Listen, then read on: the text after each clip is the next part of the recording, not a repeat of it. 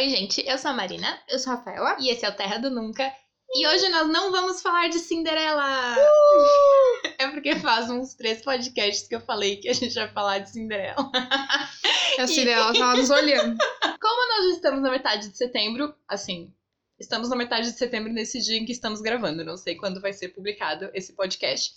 Mas a gente resolveu regravar um especial que a gente fez em vídeo pro nosso canal no YouTube, quando a gente tinha o canal no YouTube, que foi um especial de Halloween, e a gente falou sobre o estranho mundo de Jack, filme do Tim Burton, em inglês, The Nightmare Before Christmas. É um filme da Disney um pouco diferente, porque né? Ele não saiu pela Walt Disney Pictures, mas ele é da Disney e ele é assinado pelo Tim Burton e é um filme realmente do Tim Burton, não é tipo assim, um live action dirigido pelo Tim Burton, então ele é um filme com muita cara de Tim Burton. E aí muita gente nem se toca, nem lembra que esse filme é da Disney. Exato. E eu sou absolutamente apaixonada por esse filme. Então eu entendo que a gente tá só dando desculpas do motivo pelo qual a gente tá fazendo um podcast sobre. Sobre o filme que eu gosto. Exato. Não, é porque é época de Halloween. E porque é da Disney. Mas se fosse um vídeo, vocês estariam me vendo com uma camiseta do Jack, porque eu tenho. Vocês estariam me vendo, sei lá, com o Jack no colo, porque eu tenho. Ou o Zero, que eu também tenho o Zero de pelúcia. Sei lá, gente, eu amo esse filme. The Nightmare Before Christmas é um filme em stop motion. Stop motion é aquela técnica que os animadores fazem bonequinhos na vida real. E aí eles fazem o bonequinho fazer uma pose, batem uma foto, muda assim milímetros, bate outra foto, muda milímetros, bate outra foto. E The Nightmare Before Christmas foi feito tão detalhadamente que cada segundo do filme tem 24 frames. Então, como se fosse 24 fotos. No final da produção, eles tinham 100 mil frames. O filme demorou três anos para ser feito. Porque cada minuto do filme levava uma semana para ser gravado. Gente, é assim, é um nível de dedicação que eu não tenho, no caso. Olha, por isso que o filme é tão sensacional, assim. Ele é maravilhoso. A gente vai citar mais coisas no futuro aqui no podcast, mas incrível. É, stop motion é muito louco, né? Eu não entendo nada de cinema, assim, não sei se, tipo, existem outras técnicas mais complicadas de fazer uma animação, mas eu tenho a impressão que, tipo, Stop motion é a técnica que mais dá trabalho e mais é demorada. É. E eu Só que ela fica com um visual tão maravilhoso e tão bonitinho, é. e tão, tipo, ah, característico, assim, que ah, eu acho legal demais. Eu admiro muito stop motion. Eu fico pensando que não é só a pose dos personagens, é tudo, é luz, tudo não pode alterar de uma imagem para outra, né? Incrível. Expressão facial, tem que pensar que os personagens piscam, por exemplo, e aí é. tu precisa fazer alguns um frames só pro personagem piscando. De quando que ele piscaria. É. O Jack, o protagonista do filme, filme, eles chegaram a construir 400 cabeças para ele, justamente para fazer essas representações de expressões faciais e tudo mais. E cada vez que ele piscava, eram três frames, com tipo os olhos dele numa posição diferente cada vez que ele tava tipo abrindo ou fechando os olhos. E eles construíram 297 bonecos no total, tipo, somando todos os personagens ali e tudo. E eles chegaram a ter 20 palcos construídos ao mesmo tempo. 20 Cenários. Palcos é como chama o cenário, é. assim, né? Tipo, onde eles botam os bonequinhos ali em pé para interagir. Eu não sei, a, essa informação eu encontrei exatamente desse jeito. Tipo, eles chegaram a ter 20 palcos montados ao mesmo tempo. Então eu imagino que teve mais de 20 Sim. palcos, só que alguns eles foram, tipo, montando e desmontando conforme a produção avançava, né? Ao contrário do que muita gente acredita, o The Nightmare Before Christmas não foi dirigido pelo Tim Burton, ele foi dirigido pelo Henry Selick. E esse cara, ele é responsável pela direção de vários filmes que têm essa estética parecida com The Nightmare. Como, por exemplo, James e o Pêssego Gigante, aquele Coraline que todo mundo ama. Eu nunca assisti, tem que assistir. E todo mundo acha que Coraline é do Tim Burton. É, exato. e são desse cara, então, assim, dá pra ver que, pô, o trabalho dos dois combina muito, né? Não, não teria como. É, tem uma estética muito parecida, né? Sim. Só que, como o filme foi inteiro idealizado, pensado tal, pelo Tim Burton, é lógico que não se afasta muito, né, dos, dos estilos dele, as coisas que a gente já tá acostumado. Na verdade, o The Nightmare Before Christmas foi inspirado em um poema que o próprio Tim Burton escreveu ainda em 1982. O Tim Burton trabalhou para Disney até 1984, então na verdade ele ainda trabalhava para Disney quando ele teve toda a ideia do The Nightmare, né? Mas ele ainda não sabia que seria um desenho e acabou saindo. Aí, mais ou menos nessa época, o Tim Burton fez um curta-metragem que fez muito sucesso, que era um curta-metragem chamado Vincent. E foi, tipo, o primeiro trabalho, assim, que deu destaque para o nome do Tim Burton. Apesar de que, na época, ele já trabalhava, né, no, no mercado de animação e tudo mais. Foi a primeira vez que ele fez alguma coisa, assim, com a assinatura dele, que chamou atenção e as pessoas disseram, olha, tem um cara aqui um cineasta chamado Tim Burton fazendo coisas. Prestem atenção. É, e aí foi esse, esse curta chamado Vincent. Aí, com o sucesso, essa produção do Vincent e com o nome do Tim Burton ganhando mais destaque, Uh, a Disney resolveu entrar em contato com ele e fazer um acordo com ele para lançarem um filme do Tim Burton pela Disney. E aí o Tim Burton falou, então, eu tenho essa história aqui, que é um poema que eu escrevi e tal, e acho que seria legal transformar isso num filme. E aí começou a produção de The Nightmare Before Christmas em 1990, as gravações efetivamente em 1991, e o filme foi lançado em 1993, como a gente falou. Devem ter começado a gravar no, no começo, começo, do ano e lançado no final do ano Exato. e tal, né? Porque eles sempre contam como três anos de gravações. Quando The Nightmare Before Christmas estava pronto, a Disney resolveu que não ia fazer o lançamento do filme pelo Walt Disney Pictures. Porque assim, nem todo mundo para pra pensar que nem tudo que a Disney lança é o Walt Disney Pictures, né? Porque a, a, Disney é uma empresa gigante que tem ali dentro diversos estúdios. Por exemplo, hoje em dia isso tá mais gritante do que nunca, porque eles saíram comprando vários estúdios. Então, por exemplo, assim, a gente tem a Pixar, que é um estúdio, Pixar, que faz parte da Walt Disney Company. Uhum. A gente tem um estúdio Lucasfilm, que faz parte da Walt Disney Company. Tem a Fox, que é um estúdio que faz parte do Walt Disney Company.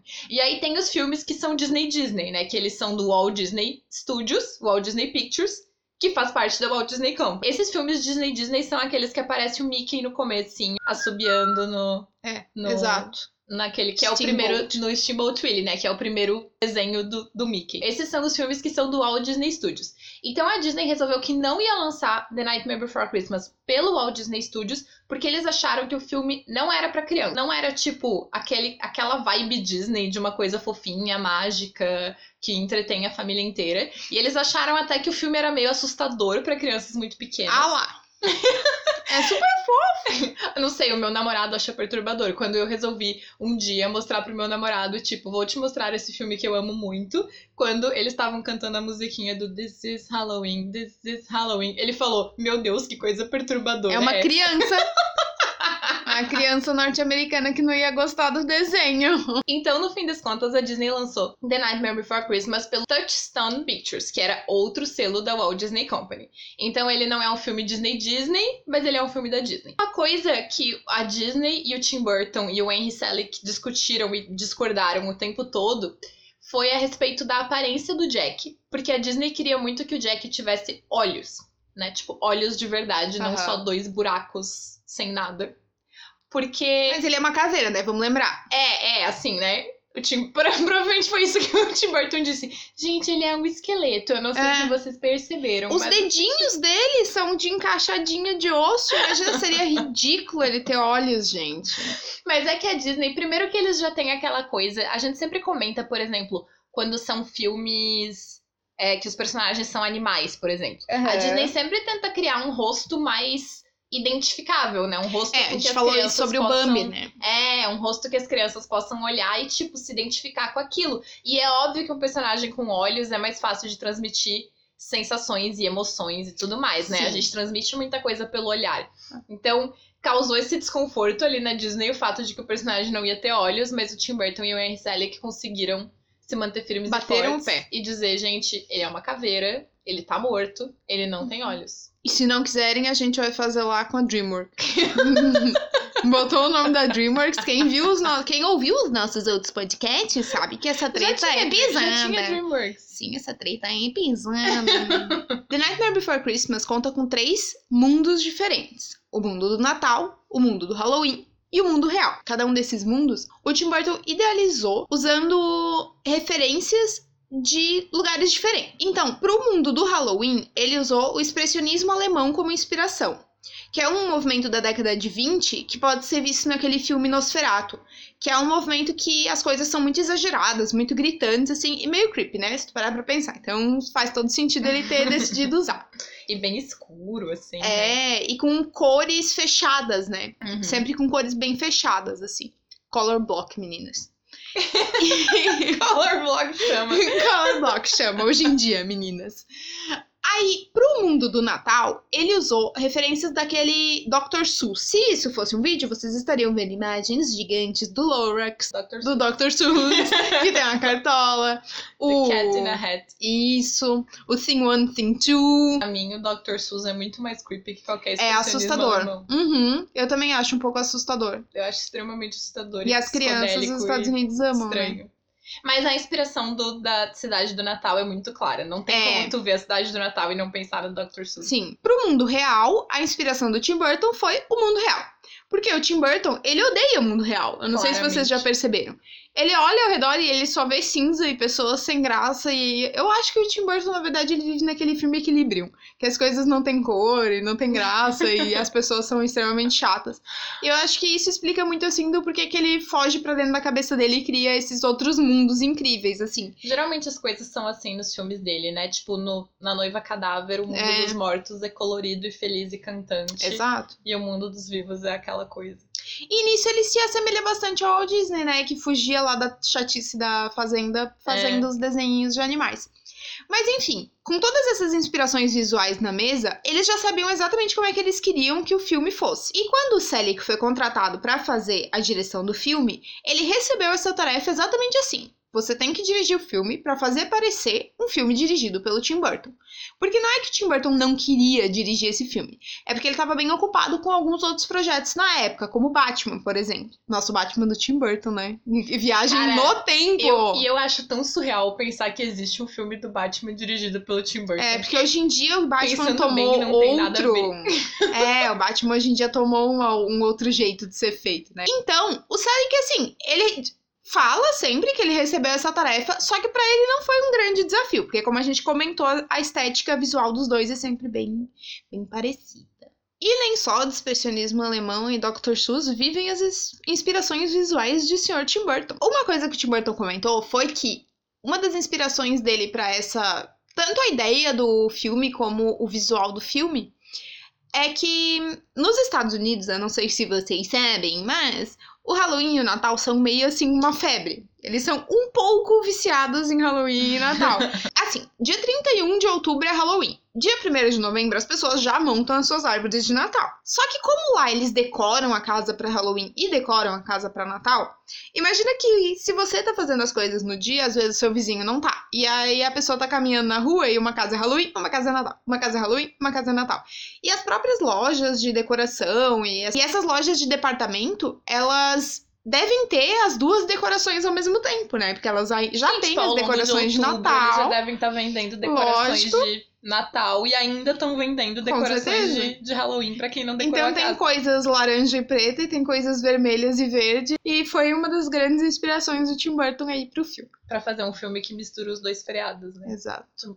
É um gênio. Pra quem não conhece a história, Vão desligue assistir. o podcast e vai assistir o filme. Não, me tô brincando, mas. Fazendo um resumo rápido, ou pra quem não lembra da história. Nesse filme, nós temos como protagonista o maravilhoso Jack Skellington, que mora na cidade do Halloween.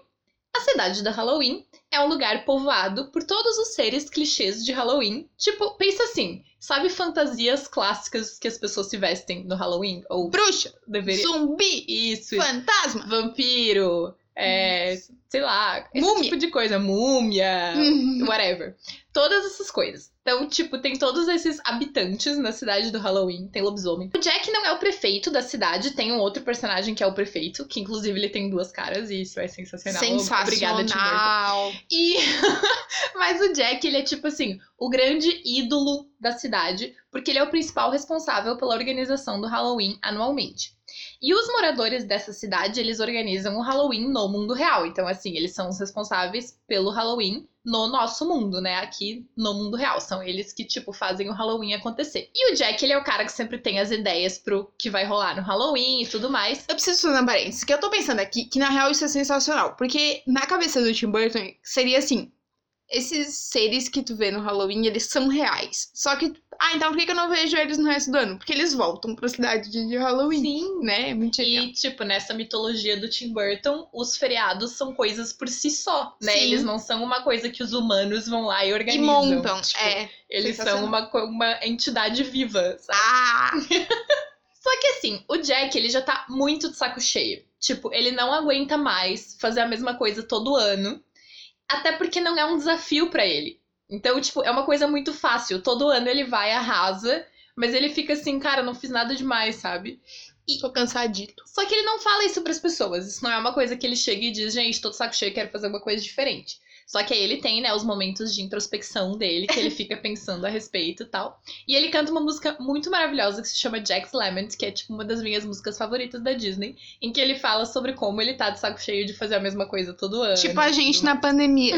Não aguenta mais fazer Mas eu acho muito legal que tem esse aspecto realmente de que na música ele passa muito essa impressão de que ele só tá de saco cheio porque não é um desafio. Porque ele tá tão Sim. acostumado a fazer e ele é tão bom naquilo. Sim, ele gosta, É mas ele cansou já. que, tipo, whatever, sabe? Qual que é a graça? Então, É. ele tá de saco cheio.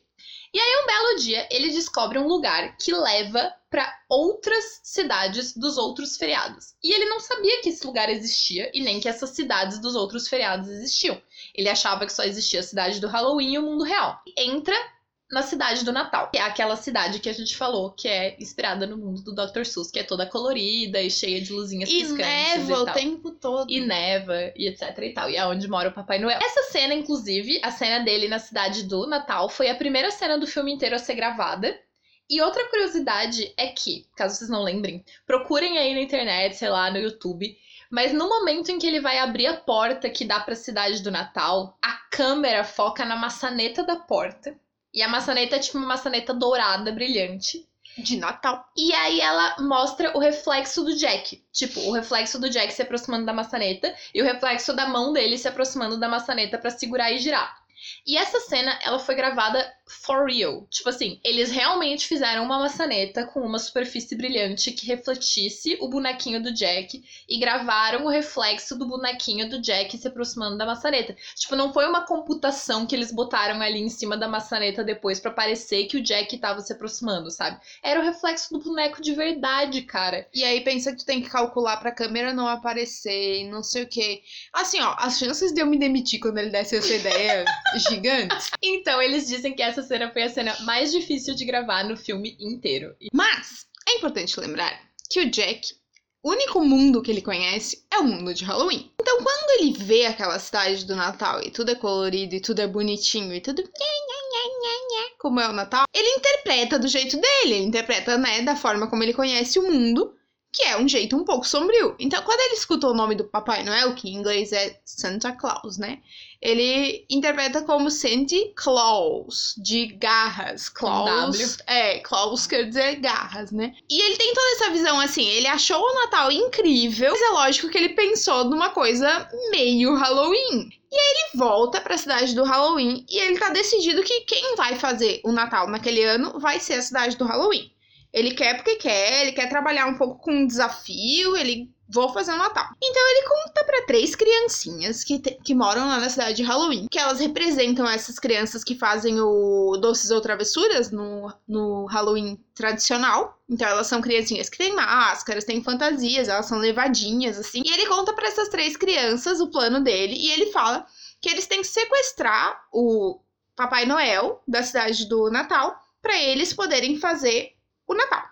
Eu acho que em português eles traduziram o nome dele como Papai Cruel. É, Tipo, Papai Cruel. né? Aham. É, porque faz sentido, né? Aham. Então, as criancinhas vão nessa missão pelo Jack. Porque lembrem, né? Ele é um ídolo. Então, as criancinhas estão, meu Deus, o Jack pediu uma coisa pra gente. E eu que queria legal. comentar que chamar essas cri- criancinhas de levadas é, tipo, muito um eufemismo. Porque elas são umas endiabradas do caramba. São, Dá são, medo são. dessas crianças. São virada no alho. assim. Elas se divertem horrores sequestrando Aham, o Papai Noel. Exato. Papai Cruel, Papai Cruel. Então, eles sequestram o Papai Noel. O, o plano deles é bem sucedido. Eles conseguem sequestrar o Papai Noel, deixam ele na companhia de ninguém mais, ninguém menos do que o bicho papão, enquanto eles vão planejar o Natal daquele ano. Coitado do mundo real, né? Recebendo esse Natal. A cidade toda do Halloween meio que embarca na viagem do Jack. A única que fica meio assim, tipo, cara, isso tá meio errado, a gente não sabe fazer Natal, vai dar merda, é a Sally. A Sally é uma personagem que ela é a aparência dela é como se fosse uma boneca de retalho, né? Inclusive, ela Sim. tem, tipo, vestidinho de retalho e tal. Só que ela é, na verdade, tipo um Frankenstein. Ela foi criada com pedaços de corpos, não pedaços de tecidos. Tipo, ela é uma junção de vários pedaços de cadáveres que um cientista louco que mora ali na cidade do Halloween juntou e fez uma boneca. E ela meio que. Ela é meio, tipo, escrava dele, assim. Ela tem que, tipo, fazer as coisas que ele manda, tal, porque ele é malvado, etc. E a Sally é apaixonada pelo Jack. Então ela fica o filme inteiro tentando, tipo, fazer o Jack não se ferrar no fim das contas. Mas é claro, né, que dá tudo errado. Tipo assim, o Halloween, o, o Natal feito pela cidade do Halloween tem muito mais cara de Halloween do que de Natal. Com certeza. As pessoas ganham presentes que são super assustadores. O Jack, hum. o Jack ele resolve assumir pessoalmente, tipo, o papel do Santa Claus, então ele se veste de Papai Noel e vai voando com seu trenó pelo céu. E uma das renas que puxa o trenó é o Zero, que é o cachorrinho de estimação do Jack, que é um cachorrinho fantasma. A polícia persegue o Jack do trenó, tal. Dá tudo muito errado, mas como todos os finais de filme, né? Todos não, mas quase todos os finais de filme. As La coisas Land se, Shakes. Se, se ajeitam no final. Aí o Santa Claus e o Jack fazem as pazes, o Santa Claus vai, tipo, consertar o Natal. Eu não ia. Agora vocês se viram aí. É, exato. E aí o Jack meio que, tipo, redescobre por que, que ele gosta tanto do Halloween e tudo mais. E claro que o Jack e a Sally ficam juntos no final e se declaram e ficam felizes para sempre. E é isso. E esse é o final feliz do filme. E uma coisa que eu queria falar sobre o Zero é que, inclusive, existe uma teoria, né, de que porque, assim, tem muitos personagens de filmes do Tim Burton que tem um cachorro. Então, tipo assim, tem o protagonista e o protagonista tem um cachorro. Sim. E as pessoas têm essa teoria de que, na verdade, é a evolução do mesmo cachorro. É o mesmo porque cachorro. no Frankenweenie, ele é um menino, tipo, criança, e aí é um cachorro vivo. A noiva cadáver, ele é um homem adulto, e o cachorro já tá morto, e ele é, tipo, ossinhos. E é, aí, verdade. no Nightmare Before Christmas, o cara é um esqueleto, já tá morto, e o cachorro é só o fantasminha, não tem nem mais o o esqueleto é. pra acompanhar. Vai passando Só que os anos não saíram em ordem cronológica, assim, mas. Mas é porque daí todo mundo ia perceber. A gente sempre comenta aqui: muitos personagens de desenho animado têm uma voz para quando eles falam e uma voz para quando eles estão cantando. Com o Jack não foi diferente. A curiosidade é que a voz de canto do Jack é o Danny Elfman. E o Danny Elfman, na verdade, ele é compositor. Ele foi responsável pela composição da, de grande parte dos filmes do Tim Burton. Dois de Mãos de Tesoura, como... A Fantástica Fábrica de Chocolate, é, Alice no País das Maravilhas. Eu acho, na verdade, que se tu pegar qualquer filme do Tim Burton, tem grandes chances de que o Danny Elfman tenha feito a trilha sonora. A trilha sonora. Então, assim, ele também já é um cara um pouco creepy. Todas essas pessoas que trabalham com o Tim Burton já pode concluir assim, ah, é um pouquinho creepy. Só que a curiosidade é que o Danny Elfman, ele tinha uma banda lá pros anos 80, a Oingo Boingo, e ele era o cantor. Então, quando precisou de um cantor ali pro Jack, eles, ah, vamos chamar o Danny. E, e tem... é muito bom, ele é muito bom cantando como Jack. Verdade, é porque muito, ele interpreta bastante com a voz, né? a voz dele pro Jack. Bem interessante. Quem interpreta a voz da Sally é a Catherine O'Hara. Ela já tinha trabalhado com o Tim Burton em Beetlejuice. O Danny Elfman, inclusive, chegou a comentar em entrevistas que ele achou muito fácil escrever as letras das músicas para esse filme, porque ele gostou muito do Jack, né, do personagem Jack, e ele se identificou muito com o Jack. A gente, a gente até ficou se perguntando com o que ele se identificou com o Jack, né, quando ele descobriu como era o personagem. Será que ele está de saco cheio de fazer trilhas sonoras de filmes do Tim Burton? Tim Burton, e ele só continua fazendo porque todo mundo diz que ele é muito bom. E Eu aí... acho que sim. Olha aí a análise psicológica do Daniel. Year after year. É a mesma coisa? É, pode ser. Nos anos 2000, esse filme foi relançado, remasterizado, né, como tudo.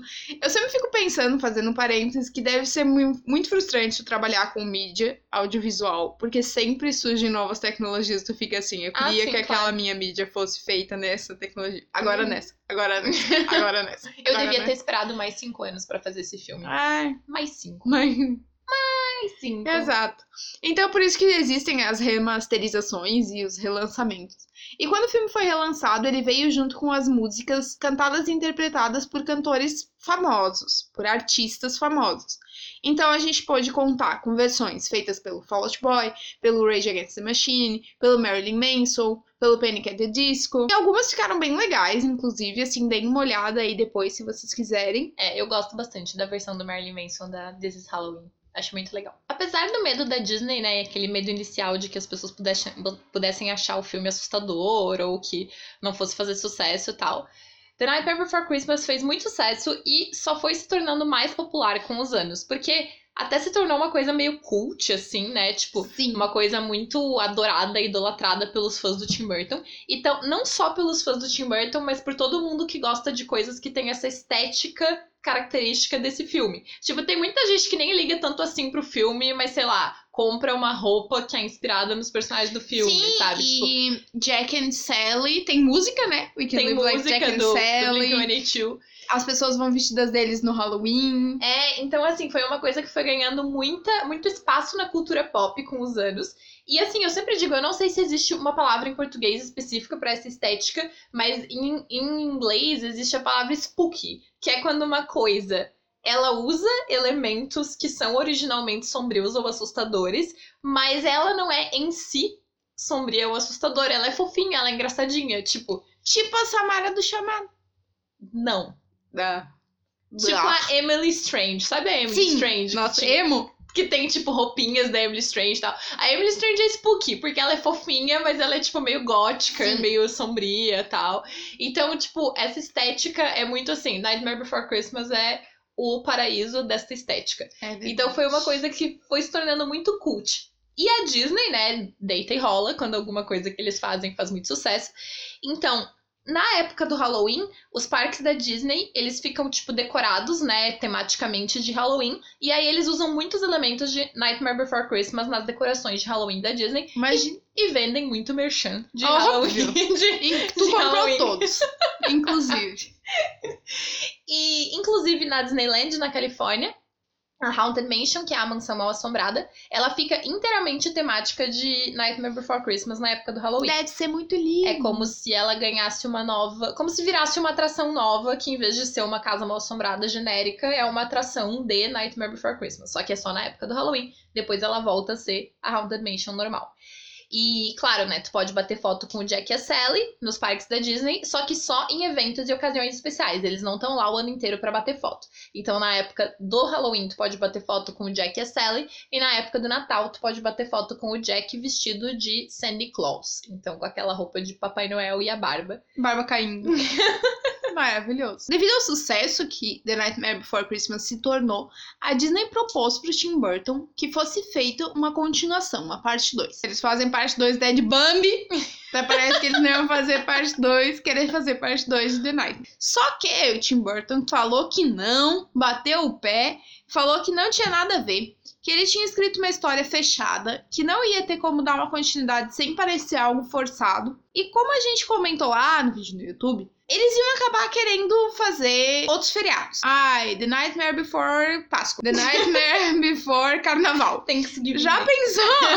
Carnaval ia ser sensacional. Na real, volta atrás de. Ia ter uns confetes de morceguinho. Sim, maravilhoso. E assim, é, realmente não ia fazer sentido, né? Porque Eu são já falei que Tim, Tim Burton fala ah e eu aplaudo, né? Então, assim. É, essa decisão foi acertadíssima. Eu acho que a ganância de tu querer fazer um 2 não compensa. O crime não compensa, meninas. E estamos aí. Temos É, só um. Deixa Nightmare Before Christmas como tá e vai fazer outros filmes. Ele spooky. É, foi fazer Noiva Cadáver, blá blá blá. Pra mim, a Noiva Cadáver é ainda melhor. Tchau. Mas a Noiva Cadáver é maravilhoso. Eu sou apaixonada por esse filme, então não, não reclamo. É isso, gente. Então a gente vai correr. Aproveitem o Halloween, apesar de que no Brasil ninguém liga pra Halloween. E é pandemia. Meu sonho era que as pessoas gostassem de Halloween no Brasil. Quem sabe um dia. Quem sabe um dia. Então tá. E quem nunca assistiu The Nightmare Before Christmas ou O Estranho Mundo de Jack, eu tenho muita mania de falar o nome desse filme em inglês, então, tipo, enfim, mas vocês sabem que é o mesmo filme. E vão assistir se vocês não tiverem assistido, porque esse filme é maravilhoso. E escutem os nossos outros podcasts. A gente se vê na próxima. Tchau, tchau. Tchau, tchau.